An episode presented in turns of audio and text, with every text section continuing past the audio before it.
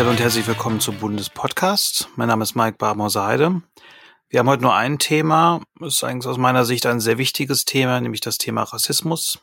Alltagsrassismus, struktureller Rassismus, politischer Rassismus oder auch rassistisch motivierte Gewalt wie, und wie wir als Gesellschaft und vor allem als Politik damit umgehen. Dazu habe ich einen besonderen Gast bei mir. Das ist Shahina Gambia und zu der leite ich jetzt gerne über. Viel Spaß!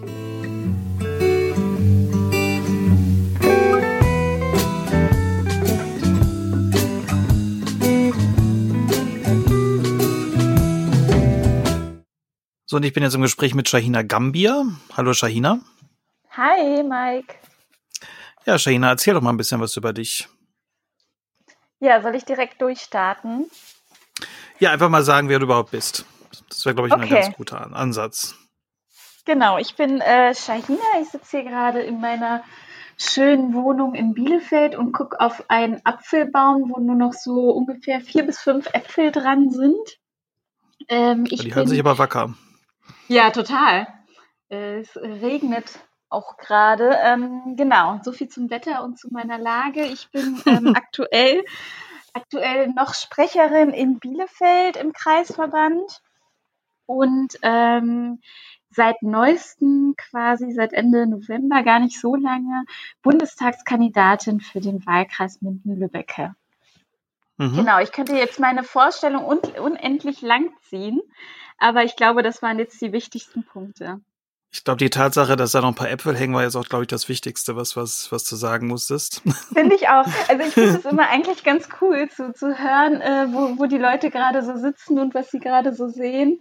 Äh, finde ich immer eigentlich ganz Ja, ich, äh, ich gucke aus dem Fenster, bei mir schneit's leicht und oh, cool. ich schaue auf eine Eiche.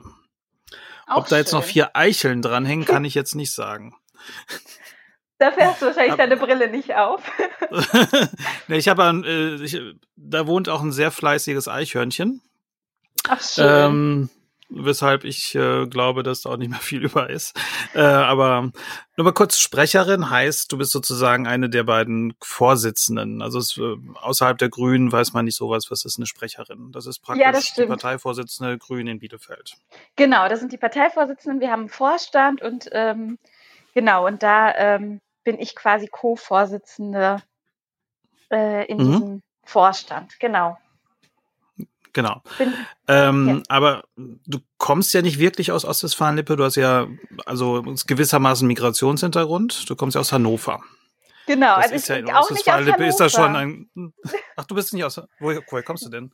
Also es ist äh, zwischen Minden und Hannover, der, das Schaumburger Land sozusagen. Ich ah, bin in Lindhorst aufgewachsen, genau, in Stadthagen Abi gemacht. Stadthagen kennen witzigerweise ähm, die äh, Minden-Lübecker und die Bielefelder eigentlich immer ganz gut. Da habe ich Abi gemacht, mhm. genau.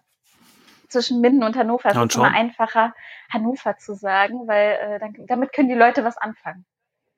Mhm. Ja, ist ja gewissermaßen Großraum Hannover. Genau. Aber also gewissermaßen Migrationshintergrund für ostwestfalen-lippische Verhältnisse. Ähm, aber du bist in Hannover aus, aufgewachsen, wenn ich das? Genau, in, im, im Schaumburger Land. Genau, da mhm. bin ich, äh, ich habe da auch Abi gemacht, genau, und dann bin ich irgendwann äh, vor sieben, acht Jahren während des, äh, wegen des Studiums nach Bielefeld gezogen und meine Eltern leben jetzt inzwischen in Hannover, deswegen, wenn ich dann zurückfahre, fahre so. ich nicht mehr nach, nach Lindhorst, sondern jetzt wirklich nach Hannover. So schließt ja, sich wieder der Kreis. Okay, jetzt, jetzt, jetzt begreife ich es, weil wenn du mal erzählst, du fährst nach Hause nach Hannover, jetzt war ich etwas irritiert zwischenzeitlich. Aber okay, du bist Schaumburgerin gewissermaßen. Genau. Ähm, und ähm, Wahl Ostwestfalen. So, genau. Genau. Und äh, Ganz stolz. kommt das. Ja, ja. Warum auch immer, aber. Warum? Ich, ich glaube, wir bringen den nötigen Humor nach Ostwestfalen. Solche Ja, wenigstens wir beide. genau. Ja.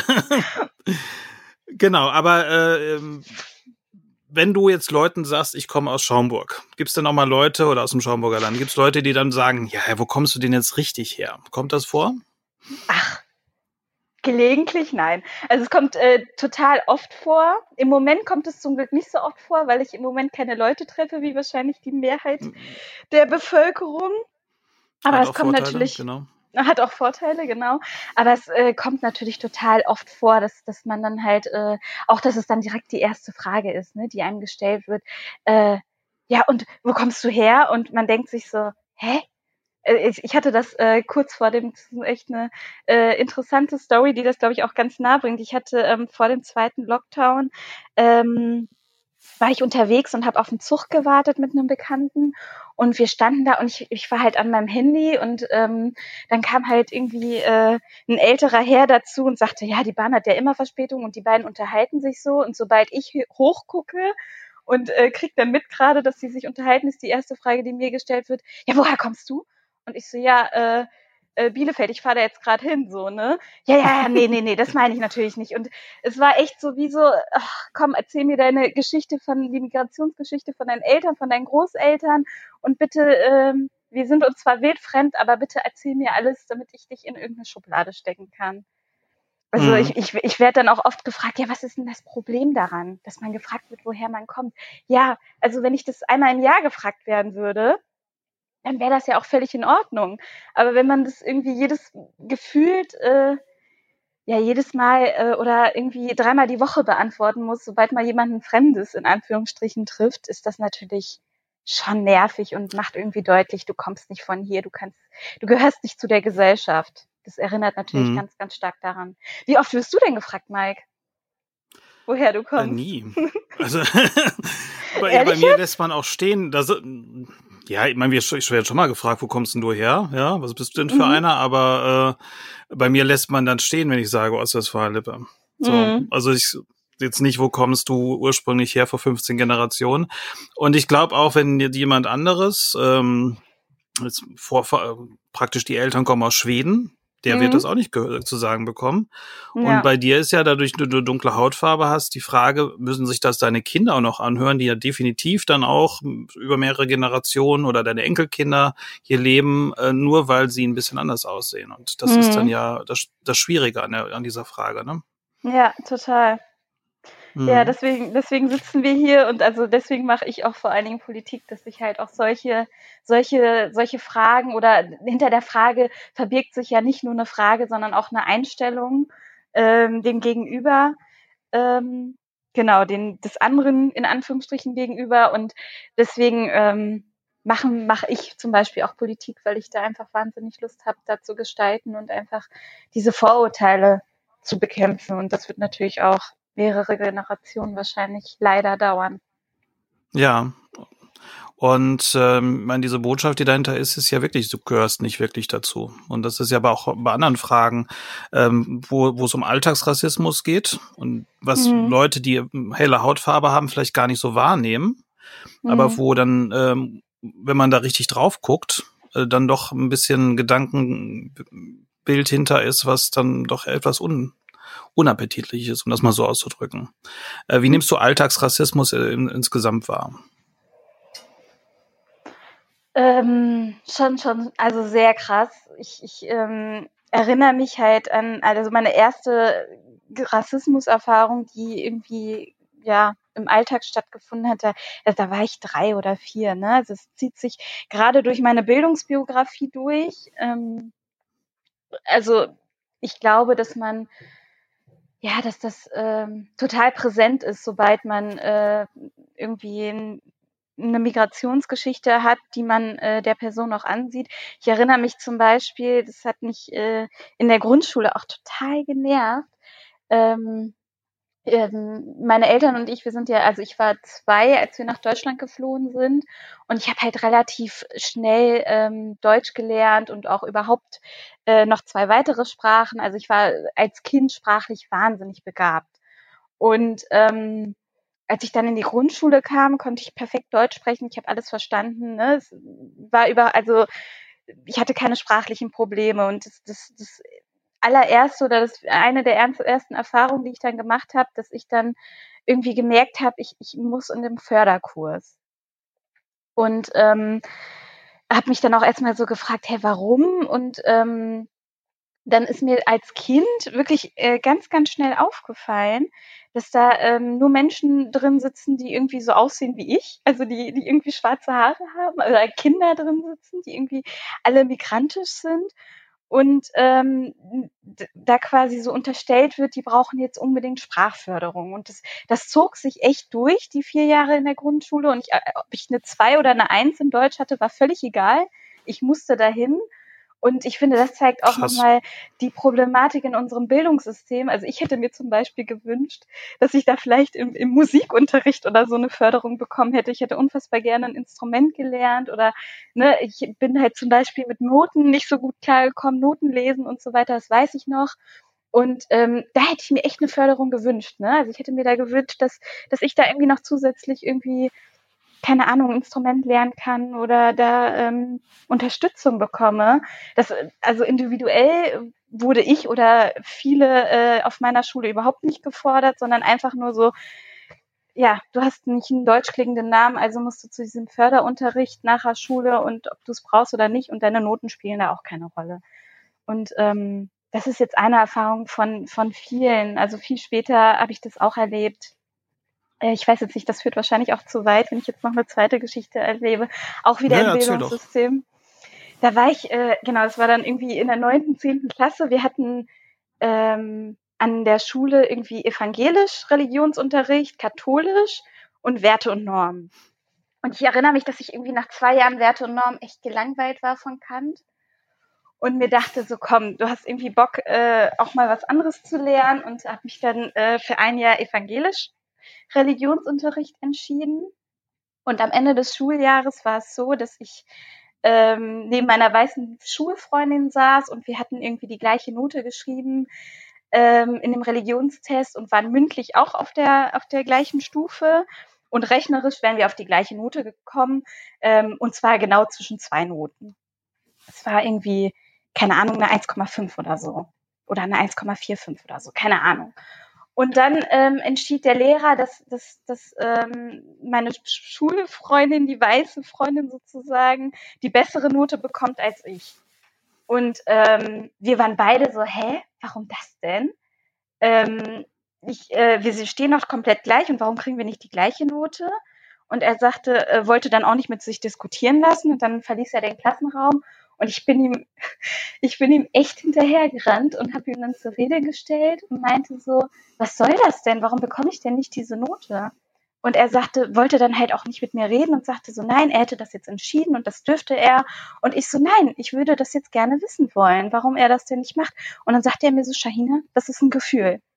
Und ich habe ihn dann angeguckt und habe gesagt, nein, das ist Rassismus. Und ich habe in dem Moment habe ich das das erste Mal, glaube ich, ausgesprochen von einer weißen äh, sozusagen in Anführungsstrichen Respektperson, in der äh, ich war halt äh, in der Schule nicht so drauf, dass ich da die Lehrer konfrontiert habe oder die Lehrerin und habe ihm dann gesagt, nein, das ist Rassismus. Und er guckte mich an und ging wutentbrannt. Und dann in dem Moment hatte ich so ein, so ein Bauchgefühl, wo ich wusste, ja, du hast recht. Und mhm. das, das, ist, das sind halt so zwei Erfahrungen von vielen, wo man dann halt auch merkt, klar, kann man jetzt sagen, so ja, das war jetzt auf einem hohen Niveau, was soll's. Aber es ist ähm, das, was ich irgendwie erlebt habe, äh, ist, glaube ich, kein Einzelschicksal. Und das erleben total viele Menschen. Und ich finde gerade so in diesem Bildungsbereich ist es so, so, so wichtig, dass, dass Kinder wirklich als Individuen und Jugendliche als Individuen betrachtet werden und ähm, dass da eigentlich Diskriminierung und Rassismus nicht nur eigentlich, sondern auch uneigentlich überhaupt gar keine Rolle spielen kann. Mhm. Dass, dass halt eine, eine People of Color irgendwie auch gut in evangelischen Religionsunterricht sein kann, äh, obwohl sie diese Religion äh, nicht angehört, war für ihn, glaube ich, unvorstellbar. Das, das ging nicht. Ja. Glaubst du, dass das ja. nur eine persönliche Einstellung dieser Lehrkräfte ist oder ist da auch was Strukturelles hinter? Da ist auf jeden Fall was Strukturelles hinter. Also, ähm, ich, also es, das zieht sich ja in allen gesellschaftlichen Bereichen durch. Also, ähm, und also ich meine, wir können uns die, die Polizeibehörden angucken, wir können uns äh, zum Beispiel äh, bei der Wohnungssuche angucken, wenn Menschen einen Job suchen und so weiter. Ich meine, ne, das, sind, das sind ja alles Berufe, die sozusagen der, der Spiegel der Gesellschaft sind. Und das sind das sind natürlich strukturelle Pro Probleme. Und das ist ja das ist ja wie so ein ja ich weiß nicht wie so ein Teufelskreis ne?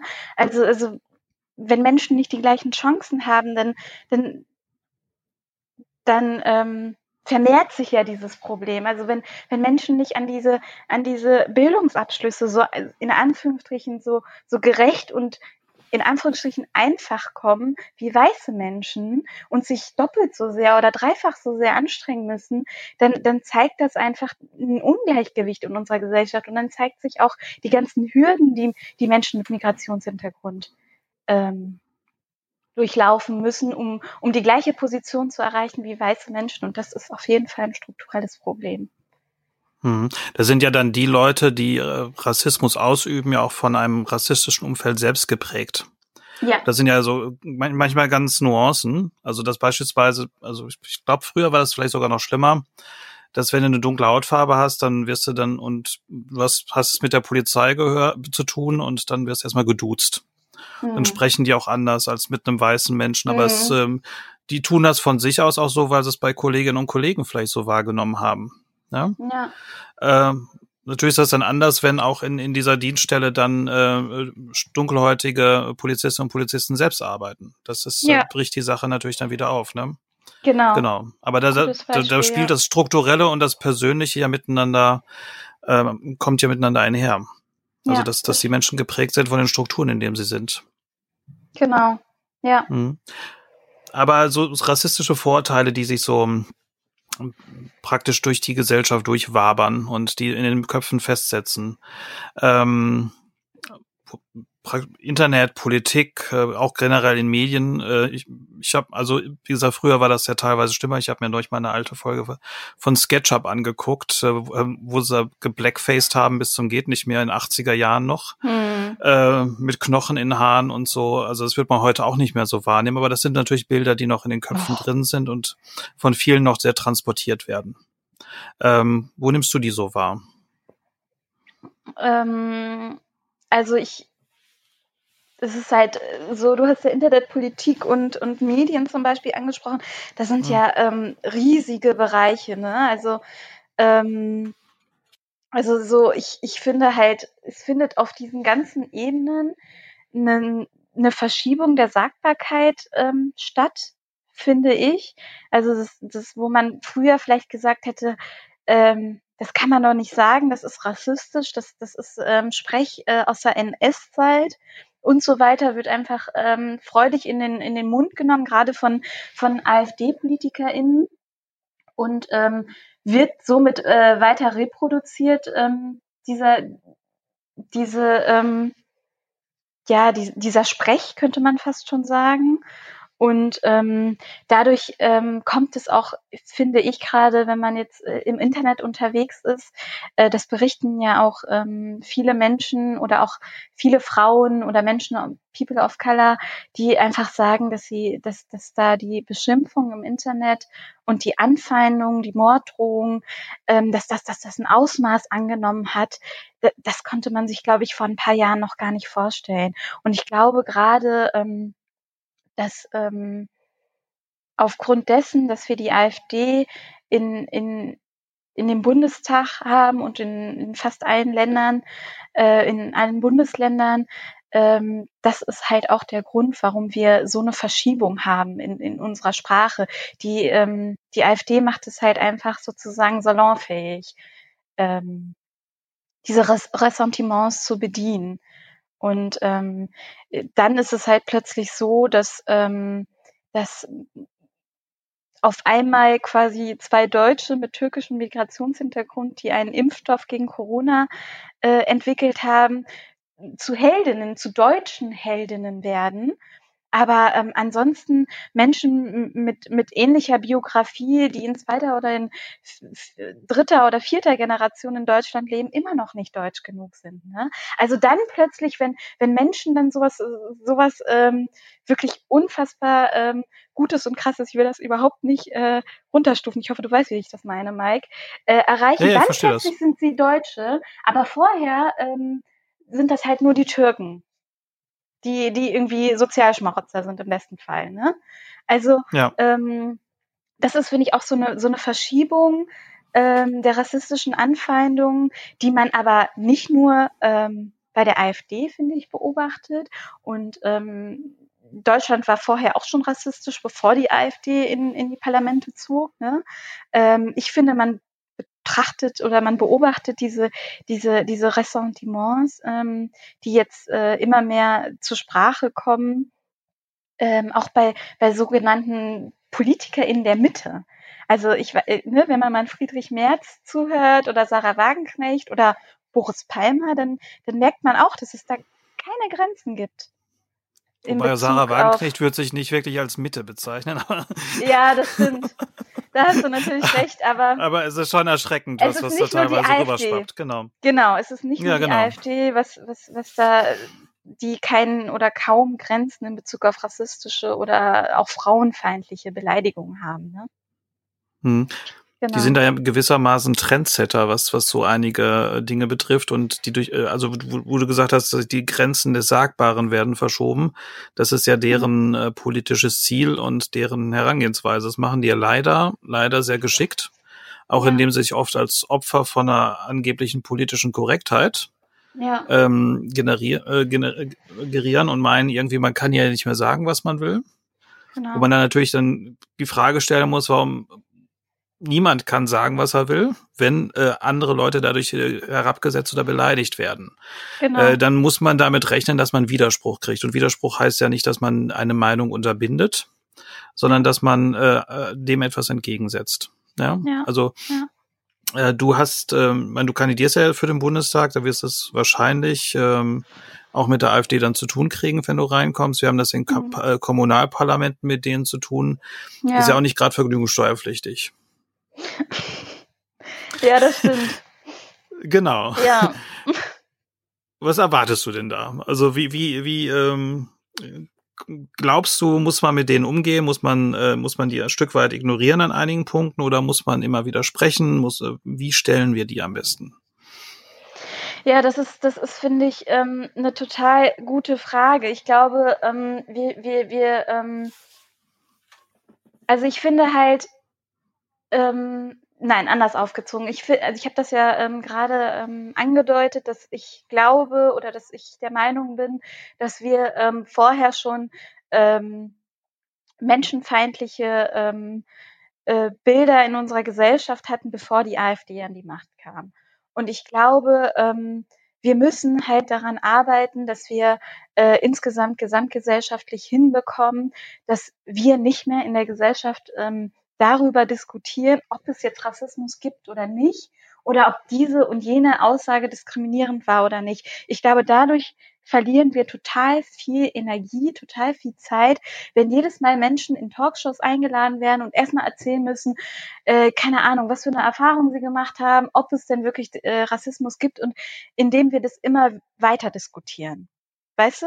Ich glaube, wir müssen wirklich davon wegkommen, ähm, das zu diskutieren, sondern wir müssen anfangen, Diskriminierung und Rassismus ähm, zu ächten und das wirklich ähm, ähm, in unserer Gesellschaft und in unserer Sprache zu unterbinden. Und das geht vor allen Dingen auch dadurch, dass ähm, wir ähm, schaffen, Rassismus strukturell zu bekämpfen und vor allen Dingen ähm, für Partizipation im ganz Allgemeinen äh, und auch im Speziellen zu sorgen und ähm, auch für Repräsentation zu sorgen. Also ähm, ich glaube, das ist, es gibt nicht das, das eine, äh, die eine Stellschraube, die wir jetzt drehen im Parlament oder wenn, wenn mich die äh, AfD, also mich persönlich als Shahina angreift, wo ich sage, jo, das und das sage ich und damit ist alles gerettet, sondern ich glaube, es ist halt wie so ein, ich stelle mir da so ein Uhrenwerk vor und äh, da sind so verschiedene Stellschrauben und wir müssen alle drehen und die müssen wir alle gemeinsam drehen, dass, dass wir irgendwie langfristig hinkriegen, ähm, dass äh, nicht nur die AfD, aber auch ähm, diese Ressentiments in unserer Gesellschaft ähm, abgeschafft werden oder zumindest kleiner werden. Also was ja im Bundestag, was ich bisher so ein bisschen wahrgenommen habe, ist, was, wenn Kolleginnen und Kollegen im Bundestag von der AfD rassistisch beleidigt werden oder persönlich angegangen werden, da gibt es immer sehr viel Solidarität im, äh, unter den restlichen Fraktionen. Das ist ja ein ganz gutes Zeichen. Und ja. manchmal ist es auch vielleicht ganz gut, dass man nicht über jedes Stückchen springt, was die einem hinhalten. Ne? Ja, genau. Genau. Ähm, so, aber genau. Und äh, aber es gibt ja auch ähm, Gewalt, rassistische Gewalt in, in Deutschland. Äh, also die, die ähm, sehr krass und tödlich ist. Mhm. Ähm, Natürlich gibt es im Alltag auch andere Formen der Gewalt, die, äh, die nicht so stark offen wahrgenommen werden, aber es gibt einige äh, doch sehr krasse Fälle, mit denen wir es zu tun hatten. Also der NSU hat äh, jahrelang gemordet und hm. im Februar dieses Jahres wird sich das Massaker von Hanau ähm, ja. wird zum ersten Mal sich jähren. Ähm, was, was hat dieser Anschlag mit dir gemacht? Was macht er mit anderen POCs? Was, was macht das mit Leuten mit Migrationshintergrund? Und äh, was müssen wir daraus lernen als Gesellschaft? Hm. Ähm,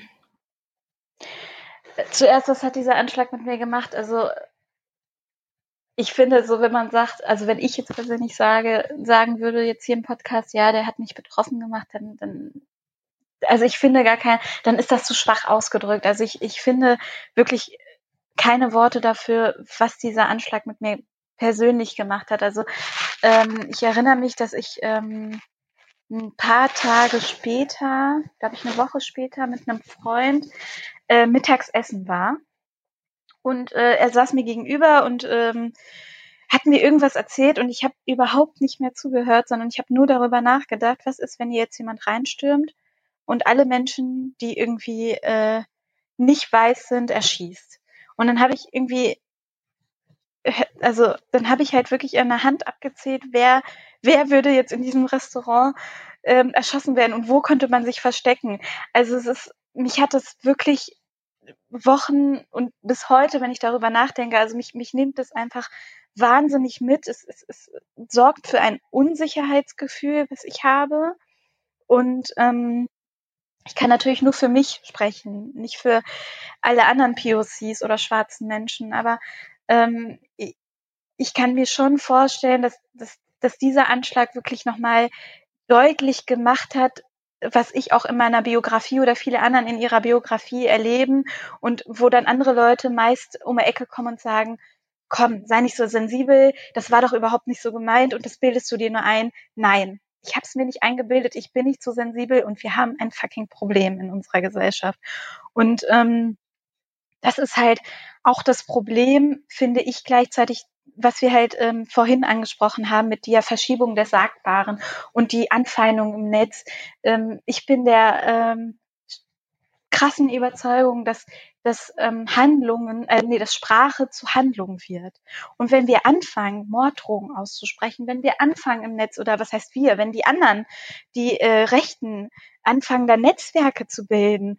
Und, und ähm, ich finde auch in, beim Anschlag von Hanau, da kriege ich die Krise, wenn von einem Einzeltäter gesprochen wird oder der psychisch krank war. Also wir sprechen von RechtsterroristInnen. Und das müssen wir auch so benennen. Das muss das Innenministerium auch so benennen und so weiter. Also ähm, ich glaube, wir sprechen von ganzen Netzwerken und ähm, wir müssen hinbekommen, dass, dass wir da auch, ähm, was, was, was ähm, auch den NSU 2.0 angeht, wo, wo halt wirklich Behörden, Polizeibehörden damit drin stecken, dass wir da anfangen müssen, ähm, das, das aufzuklären mit Studien, äh, wo der Innenminister sich ja gegen wehrt, ähm, dass wir da einfach Lösungen brauchen. Und ähm, ja, wie gesagt, in mir ähm, sorgt das für ein Unsicherheitsgefühl und ähm, es beunruhigt mich. Genau, zu deiner Frage ähm, war, glaube ich, noch, äh, welche Lehren wir daraus ziehen, ne? Ja. Ja, okay. Ähm, ich glaube, ähm, dass, genau, dass, dass wir als Gesellschaft ähm, wirklich Rassismus nicht nur als, als Diskriminierungsform ähm, wahrnehmen, sollten, sondern auch, auch als eine Form, die, die Hass ähm, ja konzipiert und dadurch ähm, zu Gewalt mündet. Und ähm, da müssen, müssen wir einfach anfangen, dass wir zum Beispiel ähm, Antirassismusbeauftragten in der Bundesregierung haben, dass wir einen Partizipationsrat anschaffen, dass wir, ähm, dass wir vor allen Dingen so, sozusagen uns als Gesellschaft verstehen, die sich in, die sich als einheitliche Gesellschaft in Vielfalt sieht, ne? Dass wir, dass wir zum Beispiel auch ein Demokratieförderungsgesetz brauchen. Ich, ich finde halt diesen Satz total stark. Eine Demokratie ist erst ähm, misst sich daran, wie gut sie ihre Minderheiten schützt. Und ähm, ich glaube, dass wir, dass wir mit einem Demokratiefördergesetz, wo wir, wo wir ähm, ähm, reinschreiben, dass zum Beispiel Menschen, die, die in, in, in Generationen in Deutschland leben und immer noch nicht wählen dürfen, dass, dass, das, ähm, dass, dass, dass diese Menschen auch an, an, an ein Teil der Gesellschaft werden, in dem sie teilnehmen können, äh, in, in politische Partizipationsprozesse. Ne, dass wir, dass wir irgendwie ähm, unsere Lehren sollten daraus sein, dass wir eine Antirassismusforschung äh, betreiben, dass wir wirklich empirisch erforschen, ähm, wo haben wir äh, Rassismus in der Gesellschaft und in welcher Form. Also ich, mir ist auch bewusst, dass ich anders diskriminiert werde ähm, als ein schwarzer Mann zum Beispiel oder als eine Frau, die ein Kopftuch trägt. Ich glaube, dass, dass, dass ja. das auch nochmal ähm, andere Formen von Rassismus sind. Ne? Und das sind, das sind, glaube ich, alles, ähm, alles Lehren oder alles, alles ähm, auch auf Forderungen, die ja auch die grüne äh, Bundestagsfraktion aufgestellt hat, die wir einfach ähm, angehen sollten. Ja, du hast eben gesagt, dass, ähm, dass hier von einem Einzeltäter gesprochen wird. Hm. Äh, obwohl der sehr gut auch im, im, in so rechten Netzwerken vernetzt war, obwohl der klar äh, ein, rechts, ähm, ein rechtsradikales Profil hatte. Mhm. Ähm, und ähm, wenn, wenn Muslime, äh, Muslimen äh, Anschläge begehen, ähm, ist natürlich mhm. ganz äh, ist egal, ob sie jetzt psychisch vorbelastet sind oder eine Psychose haben oder sonst was. Das ist ein islamistischer Anschlag. Und ja. ähm, glaubst du, dass das auch so ein bisschen ähm, so ein Schutz ist, zu sagen, ja, solange da irgendwelche anderen Probleme bei diesen Menschen äh, vorhanden sind, äh, nehmen, setzen, setzen wir das voran und lassen den Rassismus jetzt mal außen vor. Ja, äh, um auch also, ein bisschen sich selbst äh, davon zu bereinigen, äh, daran mh. irgendwie einen Anteil zu haben durch eine Stimmungsmache? Mh. Also ich, ich, ich bin keine Psychologin, aber ich äh, kann mir nicht vorstellen, dass Menschen, die irgendwie äh, eine gesunde Psyche haben, äh, auf Leute ähm, losgehen und Leute erschießen. Und ich finde halt ja. auch immer dieses, äh, der hatte ein psychisches Problem oder nicht. Also ich meine, äh, ist doch völlig egal, ob was für, was für einen Hintergrund diese Person hat. Ähm, also erstmal glaube ich, dass gesunde Menschen nicht auf die, also weiß ich jetzt nicht, ne, aber ist meine persönliche Meinung, dass, dass ich das nicht glaube dass wenn man nicht zumindest kann man sich schwer ist, vorstellen ja also genau das, das und ähm, genau und bei wie du das äh, finde ich auch richtig beobachtest so beobachte ich das auch dass Menschen die irgendwie ähm, wenn wenn sie halt eine äh, ja genau irgendwie eine muslimische Herkunft oder ähm, Migrationsgeschichte oder so haben, dann sind das auch, finde ich, immer auch alle anderen. Ne? Das hat man ja auch äh, 11. September irgendwie gesehen, dass, dass ähm, total viele Menschen ähm, muslimischen Glaubens auch verunsichert und auch angefeindet wurden. Also dann ist es auf einmal ähm, die Mehrheit und da, da wird man nicht als Individuum betrachtet. Ich glaube, das ist eh in unserer weißen Mehrheitsgesellschaft so, dass, dass schwarze Menschen oder People of Color eh keine Individualität besitzen, sondern einfach nur so eine Masse sind. Und weiße Menschen ja grundsätzlich als Individuen und als, als, als, ja, als vollwertige Persönlichkeiten wahrgenommen werden. Und das ist, glaube ich, auch würde ich auch ähnlich beobachten. Doch. Ja. Ähm, ja, nun ist ja, kam ja direkt nach Hanau die Pandemie. Mhm. Und ich hatte so ein bisschen den Eindruck, dass äh, durch Corona jetzt äh, das Erinnern an, an, an diesen äh, Terroranschlag äh, ein bisschen verwischt wurde. Also mhm. möglicherweise wäre es heute noch präsenter in der breiten Öffentlichkeit, wenn wir danach nicht äh, diese überpräsente Pandemie gehabt hätten. Äh, für wie wichtig hältst du Hanau in Erinnerung zu halten und äh, vor allem die Erinnerung lebendig zu halten? Wahnsinnig, also natürlich wahnsinnig wichtig. Ähm, nicht, also ich finde auch ähm, den Hashtag zum Beispiel, der danach ins Leben gerufen würde und das ja auch immer wieder ähm, jedenfalls in meiner äh, sozialen Bubble ähm, geteilt wird, ist ja auch immer dieses Say Their Names.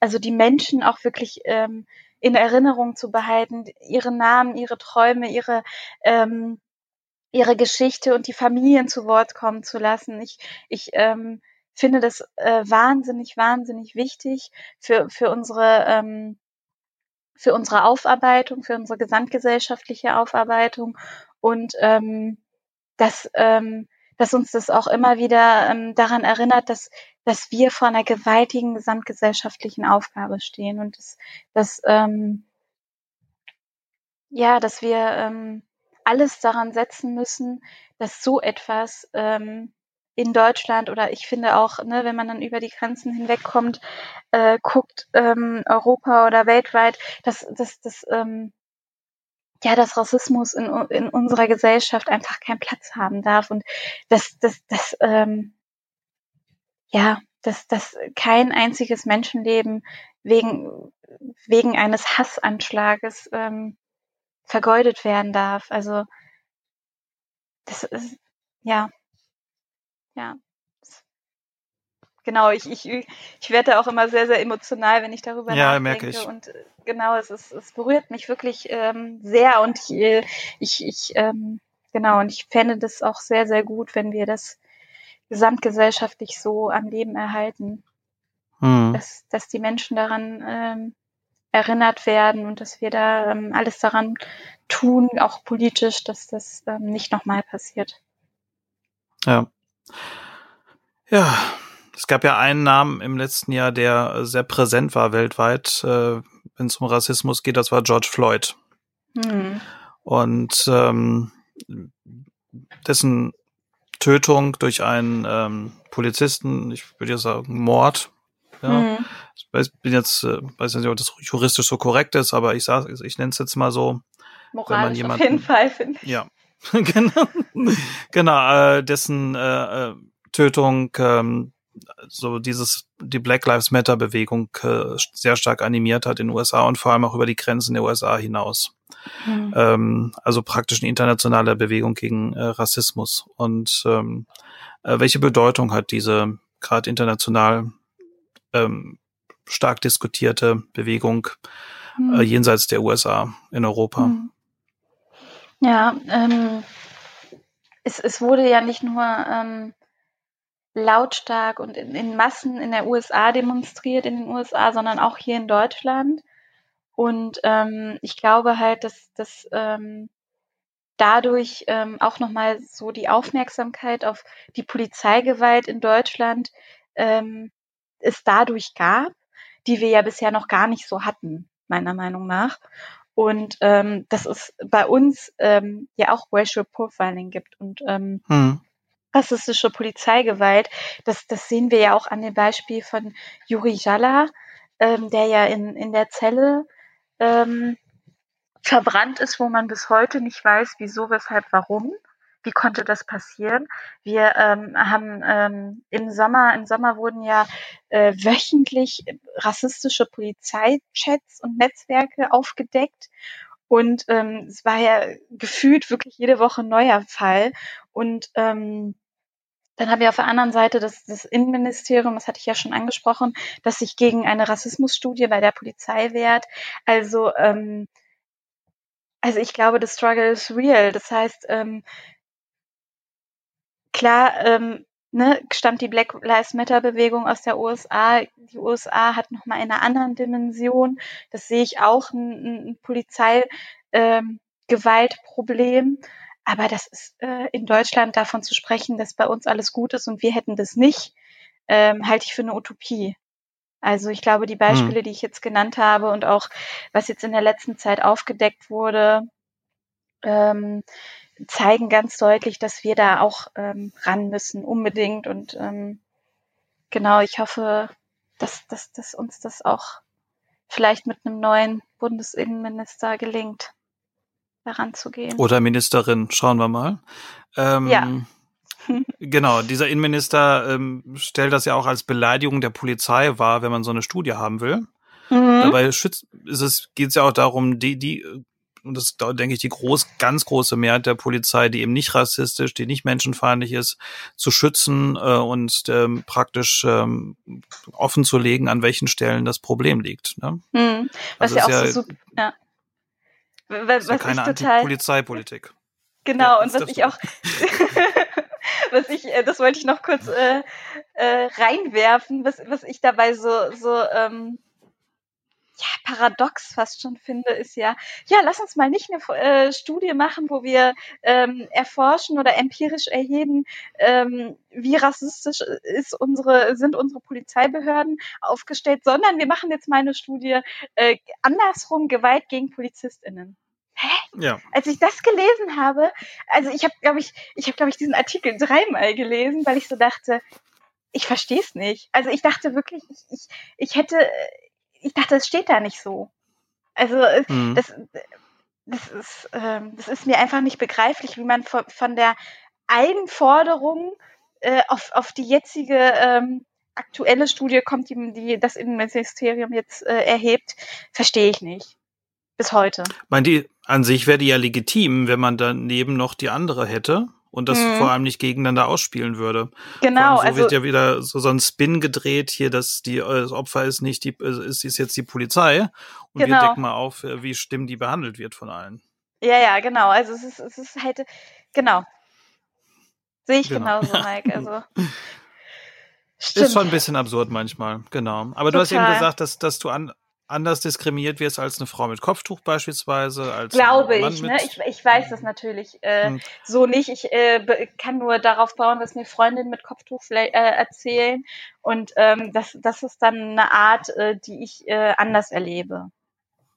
Hm. Ne? Also ist wahrscheinlich so, weil also die äh, Bilder sind ja sehr unterschiedlich, die Menschen von den Menschen haben. Oder auch anders als ein dunkelhäutiger Mann oder anders mhm. beispielsweise als eine lesbische Frau. Ähm, aber trotzdem ist, ist ja die Diskriminierung, gruppenbezogene Menschenfeindlichkeit funktioniert ja immer eigentlich fast auf die gleiche Weise. Mhm. Ähm, und wie wichtig sind denn so Bündnisse? Wir sind ja der Bundes, hier geht es ja um Bündnisse, um gesellschaftliche, um mhm. gegen diese gruppenbezogene Menschenfeindlichkeit äh, vorzugehen. Ja? Mhm. Also gerade auch ähm, gibt ja in der queeren äh, Community äh, jetzt ja diese alternative queere Fahne, wo eine braune und ein schwarzer Streifen in der Regenbogenfahne mit drin ist, was dann auch zu Diskussionen geführt hat, äh, obwohl es eigentlich nur ein Zeichen dafür ist, dass man die People of Color bei sich auch wahrnimmt und in ihrer äh, besonderen Rolle wahrnimmt. Mhm. Ähm, und ähm, zeigt sich dann auch, wo manche dann Leute doch ein bisschen Schranken haben und diese Diskussion hat auch einiges offengelegt, auch an doch da verdeckten Rassismus, der da teilweise ja. ist. Aber wie wichtig ja. sind, die sind so Bündnisse zwischen Gruppen, marginalisierten Gruppen und auch Teilen der Mehrheitsgesellschaft, mhm. ähm, um gegen gruppenbezogene Menschenfeindlichkeit vorzugehen? Ähm, ich, ich glaube, dass, dass ähm, diese intersektional, äh, intersektionalen ähm, äh, gesellschaftlichen Gruppen, dass die ähm, wahnsinnig wichtig sind für den Kampf gegen, also für den Kampf für eine offene Mehrheitsgesellschaft, weil ähm, am Ende des Tages ist es doch so, wenn, wenn, äh, wenn wir uns eine Gesellschaft vornehmen, die äh, von, von Rechten dominiert wird, dann, dann können, kann ich jetzt mal eben aufzählen, die, die Menschengruppen, die, die nichts mehr zu melden haben. Das ist die größte Menschen, äh, Menschengruppe von Frauen, das ist die Hälfte der Bevölkerung. Also, ne, ich äh, glaube nicht, dass das, äh, wenn, wenn äh, quasi irgendwie rechte ähm, rechte Netzwerke oder ähm, ähnliche Gruppen das sagen hätten, dass, dass, äh, dass Frauenrechte immer noch so hoch gehalten werden würden, wie sie das jetzt tun. Da hätten, genau wie du sagst, alle queere Personen, ähm, alle non-binary Personen, ähm, alle ähm, genau, alle Menschen, die irgendwie einen Migrationshintergrund mitbringen, alle Menschen mit Beeinträchtigung oder Behinderung. Also, ne, das ist, das sind halt unfassbar viele Menschen, ne? Und ich glaube, wenn, wenn wir uns da intersektional zusammentun und sagen, ähm, unsere, unsere, unser gesellschaftliches Anliegen ist die, die Wahrung der Menschenrechte und dass wir, dass wir ähm, für, für eine offene Gesellschaft kämpfen. Ich glaube, dass, dass, dass diese gesellschaftlichen Bündnisse sind, die wir brauchen. Also dass, dass, ähm, dass sich wirklich ähm, alle Menschen, die in Anführungsstrichen, die vermeintlich anders sind, wenn, weißt du, in den Augen der, der Rechten. Wenn die sich ja. zusammentun, ich glaube, da sind wir deutlich mehr und da sind wir deutlich lauter und da sind wir, da, da sind wir wirklich, ähm, da sind wir einfach eine Masse, die, die was bewegen kann. Und daran glaube ich ganz fest, dass diese Bündnisse ähm, wahnsinnig wichtig sind. Was, wie, wie schätzt du das denn ein? Wie würdest du das denn sagen, welche gesellschaftlichen Bündnisse es braucht? Ich finde es auch wahnsinnig wichtig. Allerdings sehe ich auch an vielen Stellen, äh, dass, ähm, dass da durchaus ähm, Schranken sind. Ja, also mhm. beispielsweise, im, wenn man so Musliminnen nimmt auf der einen Seite und queere Menschen auf der anderen Seite, äh, gibt es äh, in beiden Gruppen natürlich Menschen, die auch Vorurteile haben gegenüber der anderen Gruppe. mhm. und äh, wo es dann schwierig ist, äh, einander zu begegnen. So, und das mhm. äh, gilt ich weiß jetzt nicht, wie das äh, unter POCs äh, ist, so mit, äh, mit Bezug auf Musliminnen und Muslime. Äh, das kann ich nicht beurteilen, aber es, ähm, also dieses, ähm, eine gemeinsame Basis zu finden, zu sagen, und ähm, uns ist wichtig, dass gruppenbezogene Menschenfeindlichkeit insgesamt aus dieser Gesellschaft verschwindet, hm. ähm, ist dann schwierig. Dann, äh, weil es an einigen Punkten sie doch wieder, sich widerstrebende Interessen teilweise zu geben scheint. Oder auch mhm. die Unfähigkeit zu erkennen, dass die äh, andere Person eigentlich mit dem gleichen Boot sitzen müsste.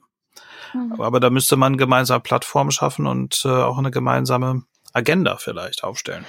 Genau, und vor allen Dingen auch so, ich glaube halt vor allen Dingen, was, was den Vorurteilen ja, ähm, egal welche Vorurteile es sind, was, was da ja hilft, sind ja wirklich diese Begegnungsmöglichkeiten, diesen Austauschmöglichkeiten und dieses äh, jemanden wirklich äh, kennenzulernen, vielleicht mit einem Kopftuch oder jemanden Queeres äh, kennenzulernen. Das ist ja, ähm, das ist ja vielleicht äh, ganz oft so, dass, dass Menschen, die irgendwie Vorurteile haben, auch gegen migrantische Gruppen, die, die ja teilweise gar keine Menschen im Freundeskreis haben oder überhaupt niemanden kennen.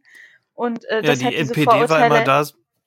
Ja. Die war immer da sehr stark in, in, in Mecklenburg-Vorpommern sowas, wo der Anteil von Menschen mit Migrationshintergrund extrem gering war, wo man eigentlich die man kannte mit Migrationshintergrund. Und mhm. da waren immer äh, die rechten Parteien immer sehr stark. Also das, das äh, stimmt schon, dass man Leute, die man kennt, hasst man schwerer. Genau. Genau, und die, die kann man dann halt auch ganz anders einschätzen und dann ist das nicht mehr das Feindbild, sondern dann ist es der Nachbar oder die Nachbarin und so weiter, ne? Mhm. Ähm, genau, jetzt habe ich ein bisschen Ge den Faden verloren. Genau, dann, dann gebe ich dir mal einen neuen. Äh, okay. Äh, du, du, du sagst, dass, dass wenn man äh, Leute kennt, die ähm, aus, aus der Perspektive der Mehrheitsgesellschaft äh, durch ein Merkmal anders sind, dann ist es äh, schwerer äh, oder dann ist die Wahrscheinlichkeit geringer, dass man äh, sich sozusagen einem Vorurteil hingibt und dann ist es leichter, die Leute anzunehmen. Das hat natürlich auch, ist natürlich auch die Frage der Sichtbarkeit. Wir hatten mhm. das in der letzten Episode auch. Also da hat, war ja Adrian Hector hier, äh, der kandidiert auch für den Bundestag oder möchte für den Bundestag mhm. kandidieren. Auch klar mit der äh, Aussage, er möchte die Sichtbarkeit von Transmenschen verbessern. Mhm. Nun kandidierst du auch. Ne? Du bist Kandidatin in, im Mühlenkreis Genau. Und das heißt, äh, dass in einigen Monaten da die Straßen gepflastert sein werden mit deinen Plakaten. Also du wirst da ein sehr sichtbarer Mensch sein. Mhm. Und ähm, wie wichtig ist das für dich gerade äh, als dunkelhäutige Frau äh, zu sagen, ich mache das jetzt, ich halt, ich, ich stelle mich zur Verfügung? Ähm, das ist äh, echt spannend, jetzt wo ich darüber nachdenke, ähm, glaube ich, dass ich ähm, Genau, dass ich diese äh, Bundestagskandidatur gar nicht so wahrnehme, ähm, dass ich das als dunkel äh, oder als POC mache, sondern eher so wahrnehme, dass ich das wegen meinen Themen mache, die ich nicht sehe, nicht ausreichend sehe in der Politik. Und das ist halt zum Beispiel dieses Thema Antirassismus, darüber sprechen wir jetzt ja seit gut 40 Minuten, ähm, mhm. dass ich mich eher ähm, sehe als eine Person, die eine, die eine andere ähm, die vielleicht eine, eine, eine Migrationsgeschichte mitbringt ähm, oder gar nicht eine Migrationsgeschichte, sondern Lebenserfahrung, die vielleicht die Mehrheitsgesellschaft so nicht hat.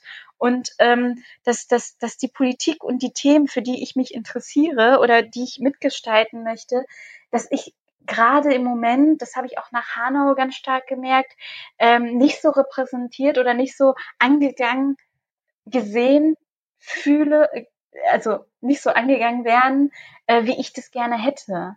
Also ich habe irgendwie so nach Hanau irgendwie so gemerkt, so, es haben total viele Menschen gesagt, ja, ähm, ne, dass sie, dass, dass sie betroffen sind und dass es denen leid tut. Das waren halt äh, sehr, sehr viele weiße Menschen und ich dachte mir so, ich glaube euch, dass, das, dass euch das auch traurig macht, aber ich glaube nicht, dass euch das so sehr betrifft wie mich. Ne? oder, oder irgendwie andere People of Color. Und ich glaube, das ist halt wirklich der Grund, deswegen hat diese, diese, diese Kandidatur für mich so viel an Bedeutung, dass ich glaube, dass ich, ähm, dass ich quasi die Themen, die ich setzen kann, mit meiner Biografie einfach anders setzen kann als, als ein, eine weiße Person. Und ich glaube, das ist halt, das ist meine Motivation. Mhm. Das, das macht mir irgendwie Mut und das ist ähm, irgendwie das, ähm, ja, weswegen ich das mache. Warum ich die Kandidatur okay. so wichtig finde. Hm. Bei mir werden die Schneeflocken gerade größer. Und ähm, ist jetzt nicht so, dass man sich bei einer Schneeflocke was wünschen könnte, aber wir sollten trotzdem über unsere Wünsche für dieses Jahr sprechen. Äh, wenn, äh, wenn, wenn du dich jetzt am Ende dieses Jahres siehst, äh, die Bundestagswahl ist gelaufen, äh, was wünschst du dir dann für dieses Land? Wo, in welche Richtung soll es, äh, soll es gehen? Also ich ähm, in einem Jahr, was wünsche ich mir da? Ich wünsche mir, dass wir einfach eine, ähm, ein super gutes, grünes, ähm, super Wahljahr hatten, ähm, dass wir starke Ergebnisse hatte, hatten in, in den Landtags- und Kommunalwahlen, die wir ja im Frühjahr haben in Bavü, in, in Rheinland-Pfalz, in Hessen und so weiter.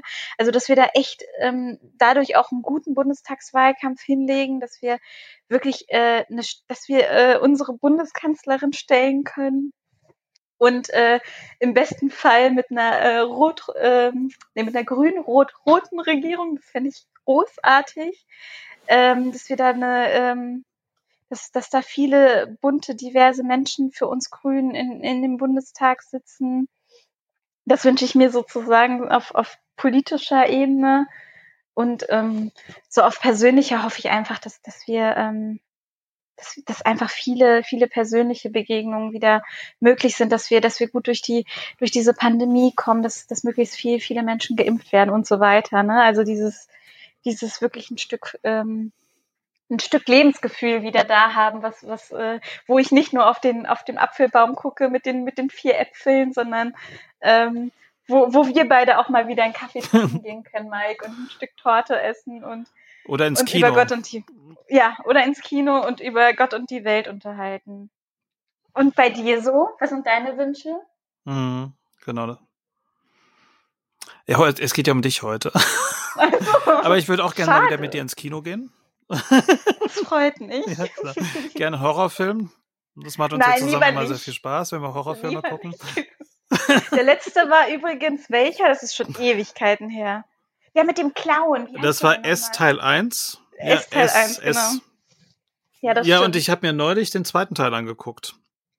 Oh, den habe ich mir noch nicht angeguckt. Ja, der wird uns, glaube ich, zusammen, hätte uns zusammen auch viel Spaß gemacht.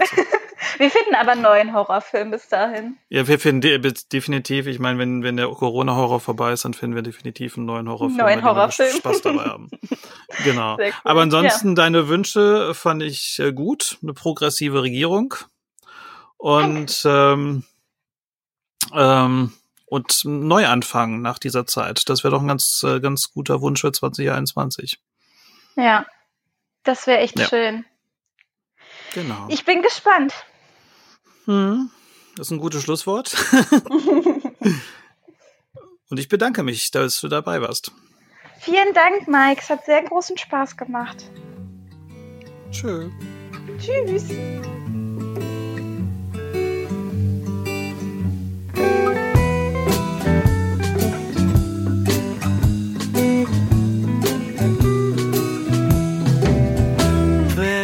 り子の商船で拾った金のかんざしを片手に。2000ドルで売り飛ばされた女王のもとに走る。そんな俺の横で眠るのは妹の親友ロッサリー。